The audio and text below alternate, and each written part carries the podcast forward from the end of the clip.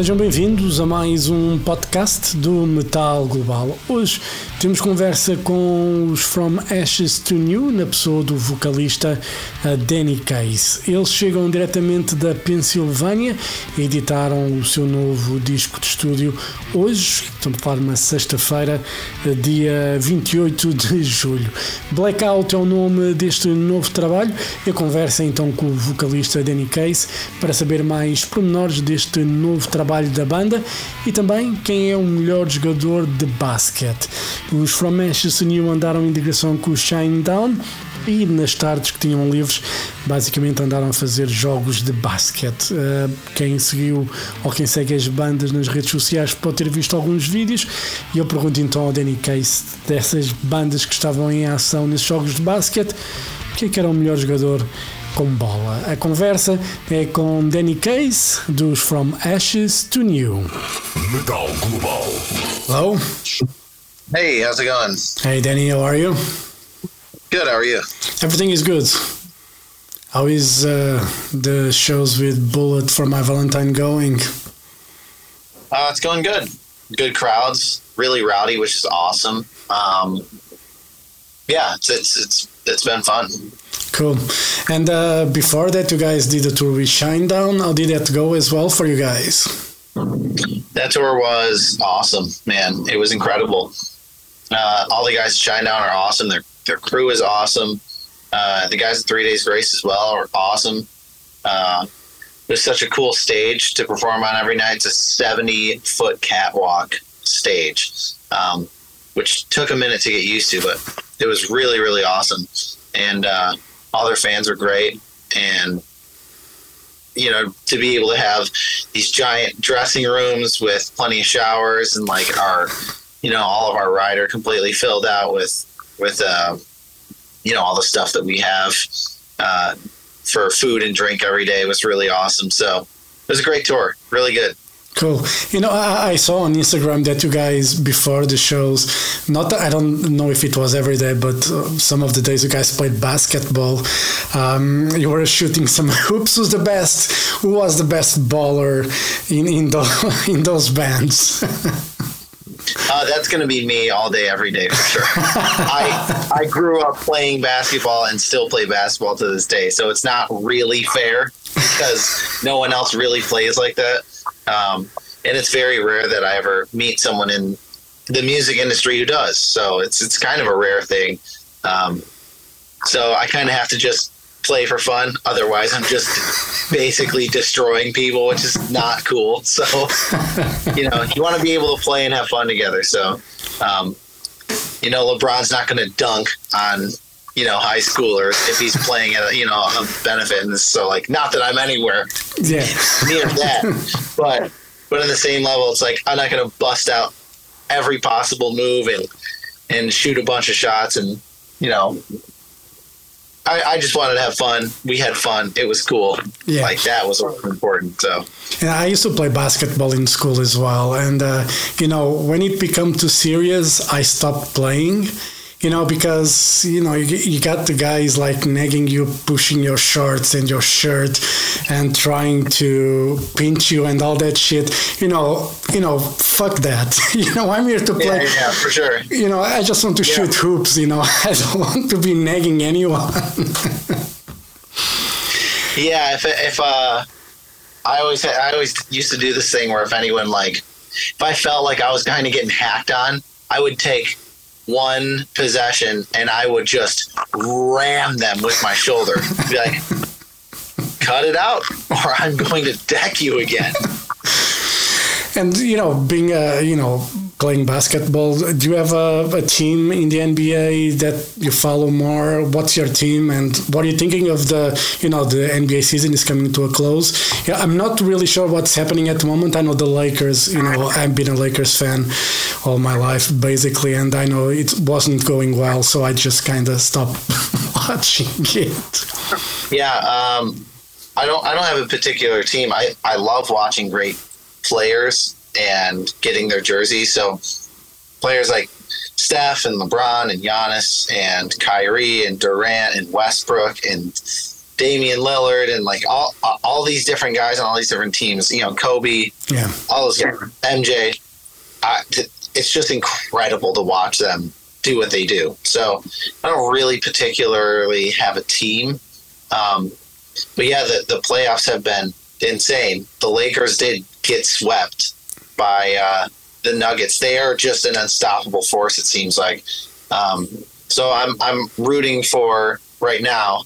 I'm rooting for the Heat to beat the Celtics, and then for them the Heat to beat the Nuggets because that would be the greatest underdog story because they were basically almost not in the playoffs. Then they beat the Bucks, who were the first seed, and then and, and now they're beating the Celtics, and they should finish them off. Uh, so to go up against a Denver Nuggets team that is just punked every team they've Yeah. played against, that would be incredible.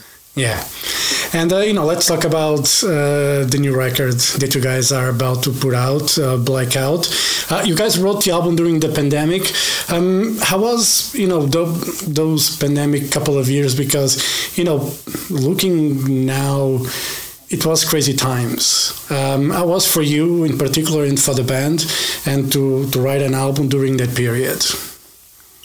Um, oh man, that that those couple years were stupid, and and frustrating, and I think good stuff did come out of it. So that so that is kind of a a blessing. But I mean, writing in that time was like we really couldn't do anything else, and we had already put out Panic um, in I think it was like the summer of 2020. It was Um, August, yeah.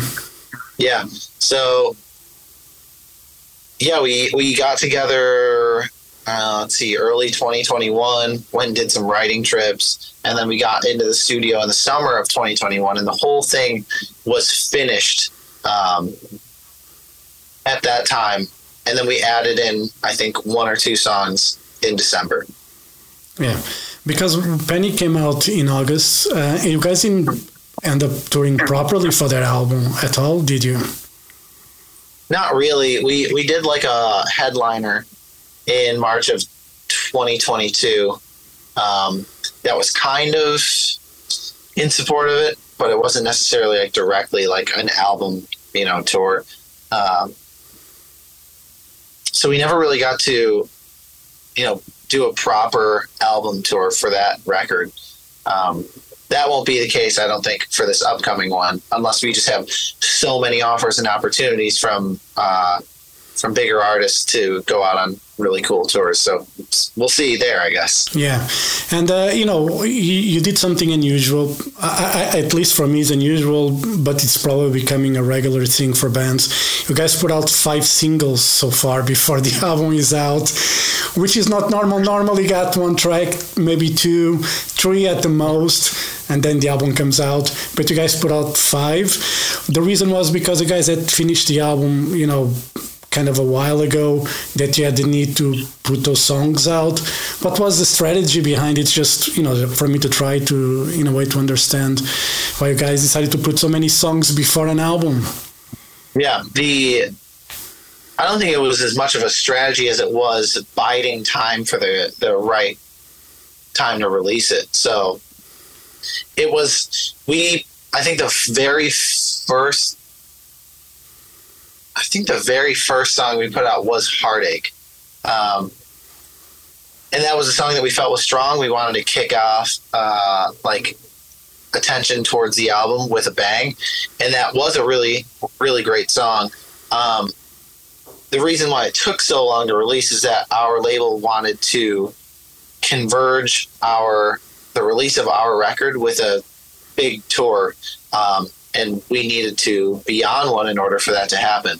Um, so that that the album would really already be out right now, but uh, they weren't able to get everything um, organized and settled in time for the Shinedown tour um, because it was kind of a last minute ad. I think we got the we got the offer in January, so um, and it takes you know a couple months to line things up properly and get everything um, promoted well and have have everything lined up and ready to go.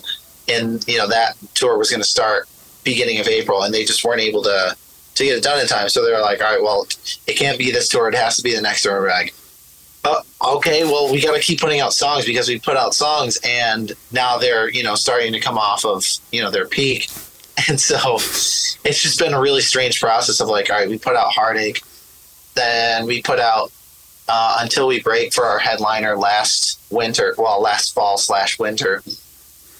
Then we put out, uh, gosh, I can't, I can't even remember all the songs that we put out. We put out Heartache, we put out Until We Break. Uh, we just, we had just put out Nightmare. Now Armageddon is out. I'm pretty sure I'm missing one. Um, but yeah, so it's, it's just been a string of singles just to kind of keep the uh, the buzz going until the album comes out. So I think we're finally. Oh, Hate Me Too is the Hate last Me Too. one. Yeah.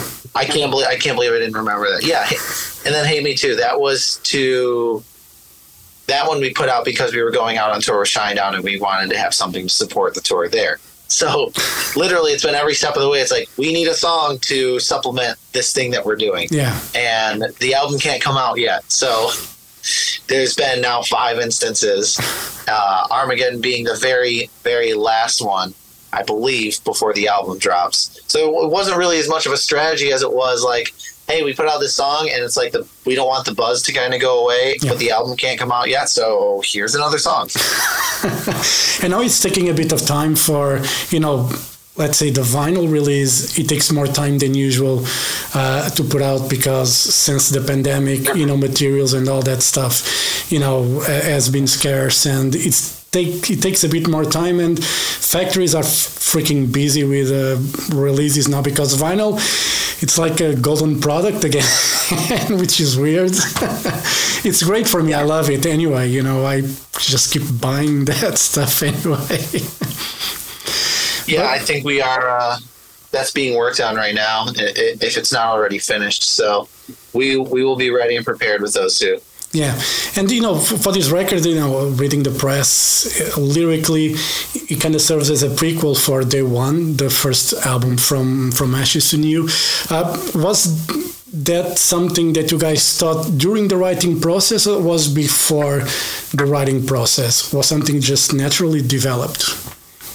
Yeah, that was that was during um, at least the concept of it, the- idea of it, and the art behind it. Um, the songs themselves, we were like, we took a step back and we were like, what made this band uh, stand out and be successful? And we were like, the first record is the record that uh, you know did the best for the band. So we looked at the music and we were like, it's heavy, you know, it's got angst, it, it's got edge. Like, let's go back to that level of intensity with mus- the musicians that we are now and write something that's really you know uh, has big choruses is super heavy um, and then that that idea eventually became like well why don't we just make this whole thing kind of like the prequel to day one with with the art with like the uh, you know the planet you know being destroyed and then and having songs like Armageddon stuff like that so yeah it was it was I would say it was during the process that we kind of started piecing it together Yeah, and uh, you know, lyrically, what normally inspires you guys to to write? It's you know, when you get a concept, probably becomes a bit easier.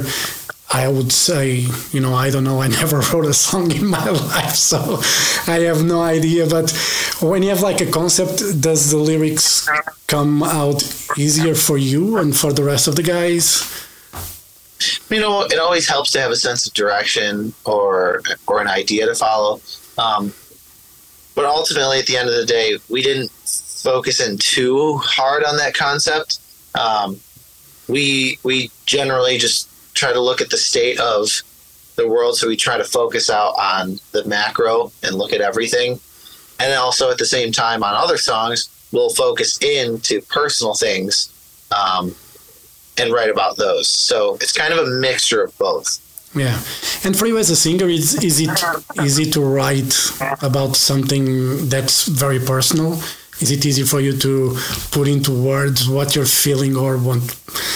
I don't know because some people like to put it all out. Others prefer to write about Dungeons and Dragons. You know? yeah, yeah. Um, uh, it's it's it's easier and harder. It's always easier to write about things that you feel because if you're really feeling it, it just flows out. Um, other times it can be hard because it's like maybe you're you're trying to like uh, figure it out as you're trying to write it, and so it can be hard if you're writing something down, you're like, ah, is that how I feel? Like, does that really like speak to me? And then like you get into like overthinking and you like scratch that and like you try to start over. Like that does happen a lot, and it, it's really hard to put yourself out there emotionally when you aren't quite clear and sure on how you feel, or or it's hard for you to uh, put together how you're feeling. Yeah. Um, if you are really, really in the middle of it, feeling it, sometimes it can just flow out. So it, sometimes it's way easier and it works out great. Other times it's like, you know, trying to knock down a brick wall with paper hammers. Yeah. Well, do you remember any any song that was like an absolute nightmare for you, and after you finished it, you were like, "Fuck yeah!" you know, I got it out.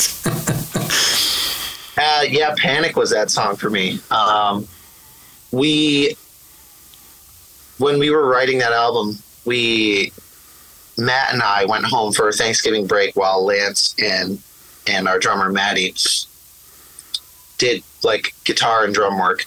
And I just knew we needed something with some heaviness to it.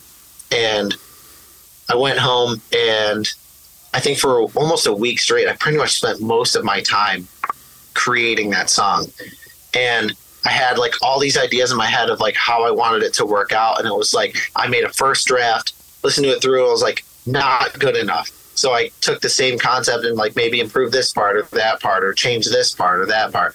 Made a second draft. I was like, not good enough.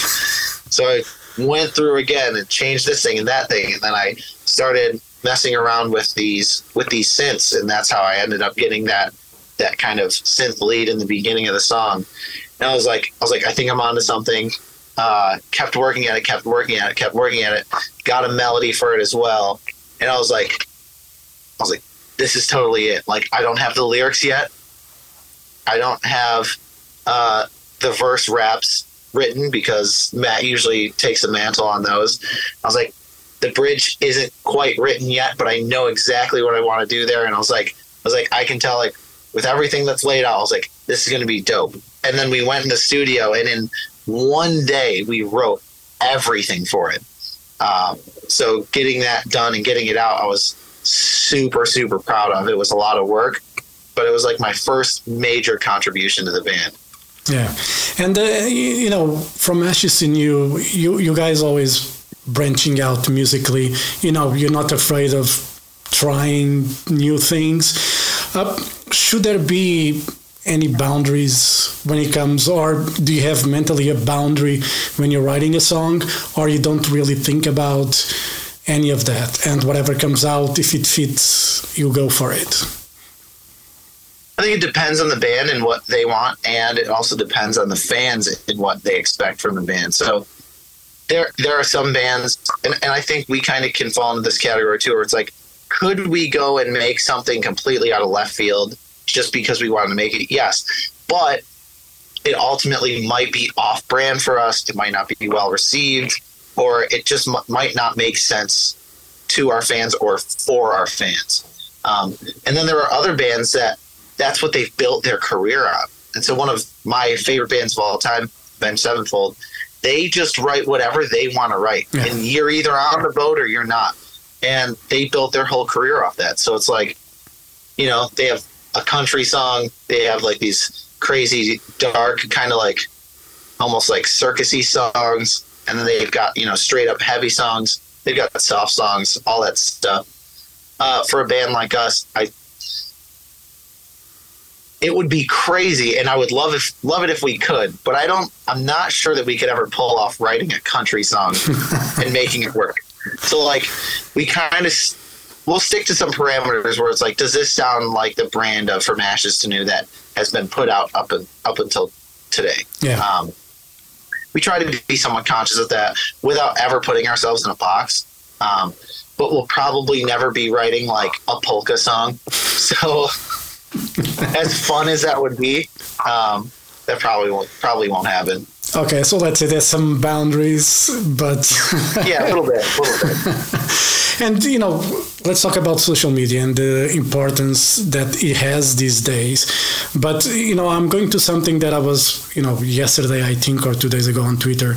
Um, there was a some sort of a debacle in a way with you guys. There was some fan that said that something happened in the show where a guy or someone needed assistant and you guys didn't stop the show and Yep. and you guys were saying no one alerted us that something was happening that's why we didn't stop.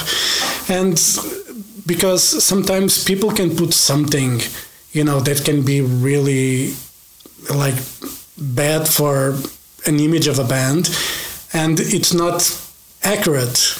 And how do you guys deal with uh, the social media phenomenon these days where everybody seems when they, some someone writes something it's right in their heads but normally it's not 100% accurate or at all Yeah, I mean, well, from their perspective, they were 100% right. Um, but they've never been on a stage with blinding lights in your face um, or performing to a crowd of people, not just that person right there. Um, it's I've always found it odd when people get upset that you aren't aware of their existence. It's like, you know, like if you bump into somebody at the grocery store, clearly I didn't know you were there. You know, it's like no one's going around intentionally bumping into people. So it's like we've stopped our shows before, we've stopped our sets before. There have been times where, and and every time it's happened, it's because there was a group of people like waving their hands like rapidly, and then we stop, or we just see it because it's right in the front. Uh, a guy got dropped on his head, and I stopped the show immediately because I saw it happen. I thought the guy died yeah uh, he turned out to be completely fine. So we started the song over and went back to it. Um, so I don't even know where that happened during our set or even in the building uh, because there was just too many places to look. As far as I know, nobody alerted anyone. Um, but apparently, the person needed assistance, and it's like we're not perfect you know Yeah. we're not going to be aware of all things at all times we are not omniscient so uh, people being upset that we weren't aware of something that they were aware of uh, is absurd we Yeah. wish we would have seen it you know Yeah. if somebody needed help and we could have helped that's the first thing we want um, no show or performance or or anything is is more important than somebody else's well-being so. Yeah, you know, I I remember in a festival in England a few years ago when there was something, you know, someone wasn't feeling well in the crowd, and it was a security guy that turned to the stage and asked the band to stop. He talked to the guy that was on the side from the band and said to stop. The band at first weren't really understanding what was going on because they were playing and just saw the security guy waving until the security guy was more like vicious and say like Yeah. stop the fucking show and they stopped but you know if the security guy didn't say anything the band would continue playing because they weren't aware of what was happening because it was in the middle there was like 20,000 people there or more. And you know you cannot expect a band to be looking at 20,000 especially when like our brains are so focused in on what we're performing. Yeah. Um, that it's hard to shift out of your thoughts that you're having right then that are keeping you in the performance to what is this person trying to say to me and taking and you can't like you can't allow yourself to get distracted on stage because if you allow yourself to get distracted for every possible reason because you're always thinking about is someone hurt? Is someone hurt? Is someone hurt? Is someone hurt? Is someone hurt? Like the, the whole show like that's just that is just not possible. Yeah. So like sometimes it, it takes a minute because like they're they have in ears in, so they can't hear anything. Um, and you know, someone's waving, they're like, "Oh yeah, what's up, man?" Like, wait, that guy what is that guy doing? Oh, I think somebody's hurt. Like, and and it, takes a minute. Yeah. It for sure takes a minute because our brains are not thinking about that. And you know, sometimes you have an issue that some fans, especially in the front rows, they're waving because they want a guitar pick or something like that. And that's happened to me before, where there was a group of people like freaking out on one side, and I like stopped. I almost stopped performing for a minute, and I like, I was stopping my movements and everything, and I looked back over at them, and they had smiles on their faces. I was like, Jesus Christ! Like, like I, you guys made me think someone was hurt because they're like jumping up and down and waving their arms and like like doing this. I was like, oh my god! It's like there's a balance of like trying not to pay too much attention to everything everyone's doing. Otherwise, that's going to happen all the Yeah. time. And trying not to miss things like that. It's it's super hard. But you know, everyone on the internet has always known everything ever. So Yeah. whatever that person wrote, they're 100 percent right. Let's not argue about that anyway. And uh, you know, you guys, after you're doing this week with uh, Bullet for My Valentine, then in next month you guys are jumping with In This Moment and Motionless in White. You know, it's a great package tour. Uh, You get, need to bring that stuff to Europe, man. you, know, you cannot just do the US. you know, you guys have all the fun sometimes. Oh yeah, for sure. And honestly, I I would love to perform in in Europe um, because I think the fans are more grateful for shows because they don't get them as much. Um, I will say this: we are working on something for springtime, so we're going to keep our fingers crossed. Hopefully, it works out. Um, it looks pretty good, like it's going to happen. Uh, looks like it's going to happen. Can't say 100 percent because sometimes things happen, but Yeah. we are planning to be there in the spring. Cool.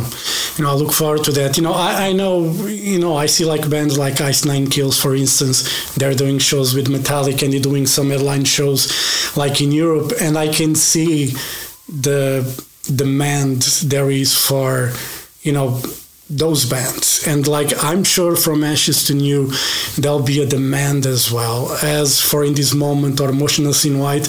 And, you know, it befuddles me that there, you guys don't come to Europe more often than Yeah, I, I will say this: uh, post pandemic, the cost of coming over to Europe is astronomical. Yeah. So some bands won't do it because they don't want to uh, lose out on a bunch of money. Um, and that makes sense. After just getting back from being off for two years, uh, a lot of bands can't really afford to have that kind of kind of loss. Um, we actually did have a European offer. I think it was maybe early 2022, and we just couldn't do it. We couldn't lose that money at that time. yeah, Um, now that we have got a bunch of touring under our belt since since 2020, um, and we've you know stacked up a good amount of money, like we can afford to lose money and come there. And at this point, like that's what we are totally willing to do that. Uh, but yeah, I, I know that Shinedown originally had uh, a tour that was going to be in in Europe, and they are a band that does not want to sacrifice their uh, show at all. They Yeah. want to bring the absolute best show that they possibly can, and I think due to like the costs and the logistics and stuff like that, they weren't going to be able to bring the show that they wanted yeah, and so they're like, we we just can't do it right now because because for their their brand is to be the best band in the world. That's their motto, and if they can't do it at the highest level, they're just going to wait. Um, and I think that a lot of bands are maybe in that boat. Uh, we're currently ready to come over, and we will lose money to do it. yeah. Cool. And uh, you know, if you guys play Portugal, Danny, I'll challenge you for a one-on-one. You know, for basketball. Yeah, yeah, yeah, yeah. dude, I'm down. You have to go easy on me. I haven't played in a while, but I think I'm still good at it. It's just like riding a bicycle, at least for me. Yeah, for sure. All right, Danny, thank you very much for your time. All the best for the tour that you guys are doing and for the upcoming one we did this moment and uh, Motionless in White. Uh, I enjoyed the songs from Blackout a lot. It's a great record. And uh, hopefully next year you can see you guys in Europe, hopefully in Portugal as well. So um, Yeah, fingers crossed. that'd be awesome. Thank you so much for having me. Take Thank care. you so much. Have a great day. Thank you. Bye bye bye.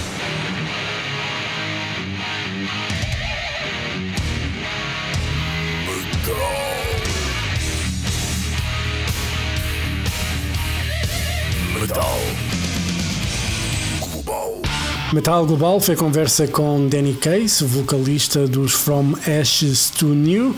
O novo álbum Blackout já está nas lojas. Assim chegamos ao final deste podcast. Dúvidas ou sugestões? Podem enviar e-mail para jorge.botas.rtp.pt. Podem visitar o blog metalglobal.blogs.sapo.pt. Podem me seguir no Twitter e Instagram em arroba Mountain King. Podem fazer like na página do Facebook do Metal Global.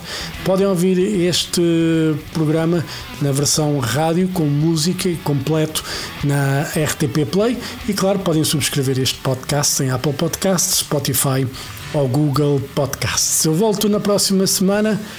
Um forte abraço. Children of the night, you will live through the centuries to come, as I have lived. Good night.